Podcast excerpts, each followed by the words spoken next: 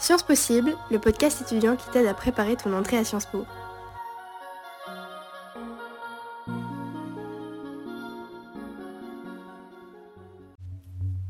Salut les futurs Sciences Pistes, après le podcast sur les modalités du concours commun, on se retrouve aujourd'hui pour vous partager nos meilleurs conseils. Comment nous nous sommes préparés et qu'est-ce que l'on vous conseille? Pour l'épreuve de questions contemporaines, il est très important d'étudier la bibliographie proposée par le réseau Sciences Po, qui est disponible sur leur site réseau-sciencespo.fr.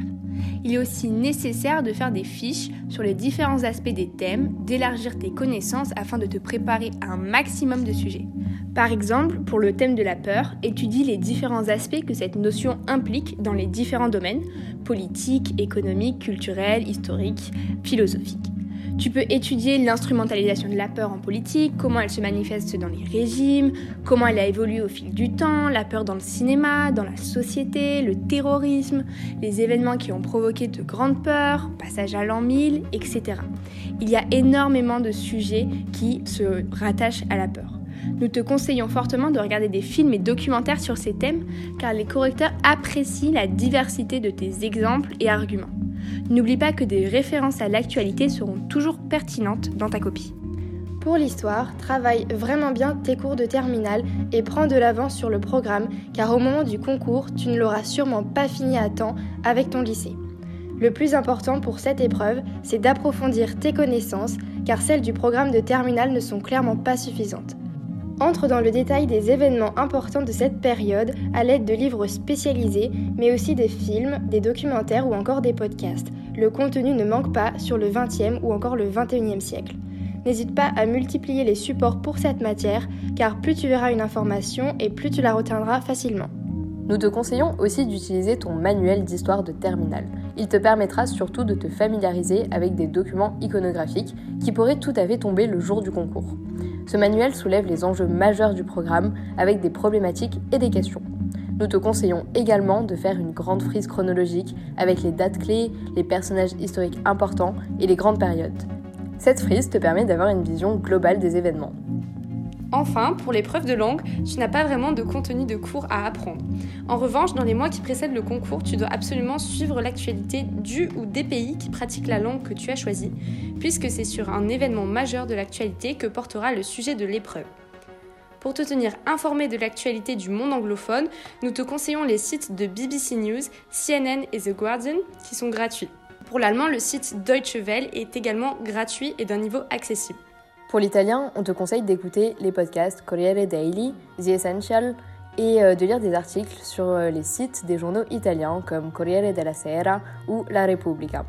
Il est également très important de t'entraîner sur la grammaire et l'orthographe afin d'éviter un maximum de fautes.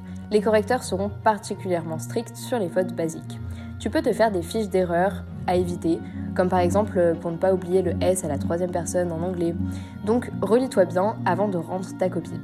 Il est aussi très important d'enrichir ton vocabulaire en apprenant des mots de liaison, mais aussi du vocabulaire relatif à l'actualité et à la géopolitique. Pour cela, essaie de t'imprégner au maximum de la langue. Lis la presse étrangère ou même des livres, regarde des séries en VO. Et donc tu peux noter tous les nouveaux mots que tu apprends dans un petit carnet ou faire des fiches par thème comme euh, l'environnement, la guerre ou le féminisme. Et relis-les régulièrement. De cette manière, tu te constitueras petit à petit une banque de vocabulaire sur de nombreux sujets clés de l'actualité. On te conseille aussi de faire des sujets d'entraînement que tu peux trouver dans les annales disponibles sur le site du réseau Concours commun. Tu peux être très doué en langue, mais la méthode peut te jouer des tours. Effectivement, la méthode est très importante et faire des sujets blancs à répétition te permet de l'acquérir. De plus, l'épreuve de langue est très courte, c'est une épreuve de rapidité. T'entraîner te fera gagner en efficacité. On te prépare un podcast centré sur la méthodologie des différentes épreuves. Faut-il faire une prépa? De nombreuses prépas existent pour le concours commun, même si celui-ci est initialement conçu pour s'appuyer sur le programme de terminale et donc ne pas requérir d'aide extérieure.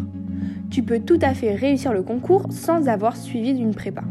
L'utilité de celle-ci varie en fonction des besoins de chacun. Il en existe plein pour tous les profils. Certaines sont en ligne, d'autres sous forme de stages intensifs pendant les vacances scolaires. Mais surtout, ces prépas sont souvent très coûteuses. Donc réfléchis bien à ce que cela pourrait t'apporter et fais attention à ne pas souscrire à n'importe quelle prépa.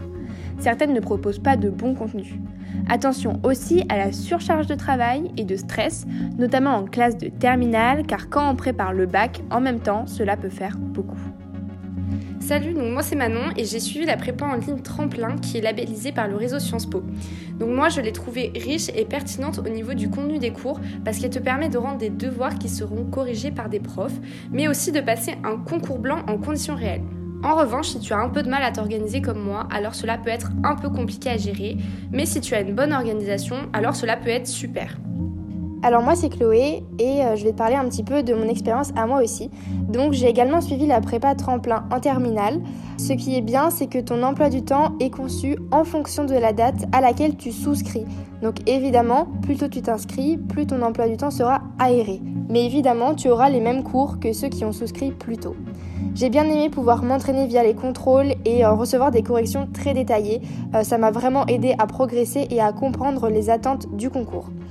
Donc cette prépa m'a beaucoup apporté en termes de méthodologie également.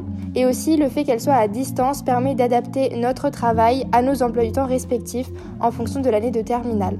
C'est à nous de nous organiser et euh, j'ai trouvé ça beaucoup moins stressant. Salut, moi c'est Victoria. Alors j'ai décidé de ne pas suivre de prépa pour le concours commun. Je trouvais ça trop coûteux par rapport à ce que ça pouvait m'apporter. Par contre, des professeurs de mon lycée proposaient des cours supplémentaires, deux heures par semaine, pour nous aider pour l'histoire et la question contemporaine. Ça m'a permis de les solliciter pour des questions d'approfondissement ou pour corriger euh, des sujets blancs. J'ai aussi eu l'occasion de suivre une semaine de stage gratuite pendant les vacances de février, avec des cours donnés par des profs de Sciences Po, et à la fin du stage, j'ai passé un concours blanc et mes copies ont été corrigées par euh, ces profs. Donc je vous conseille d'être à l'affût des occasions comme celle-ci. L'adhésion à une prépa n'est ni indispensable ni obligatoire selon moi. Et donc je te conseille par contre de t'abonner au compte des prépas qui postent des contenus accessibles à tous. C'est la fin de ce podcast sur nos meilleurs conseils pour préparer le concours commun. On espère qu'il t'aura été utile.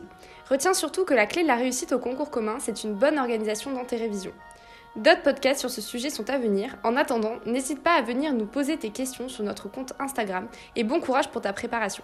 Nous nous retrouverons très prochainement pour les modalités d'entrée à Sciences Po Bordeaux. À bientôt!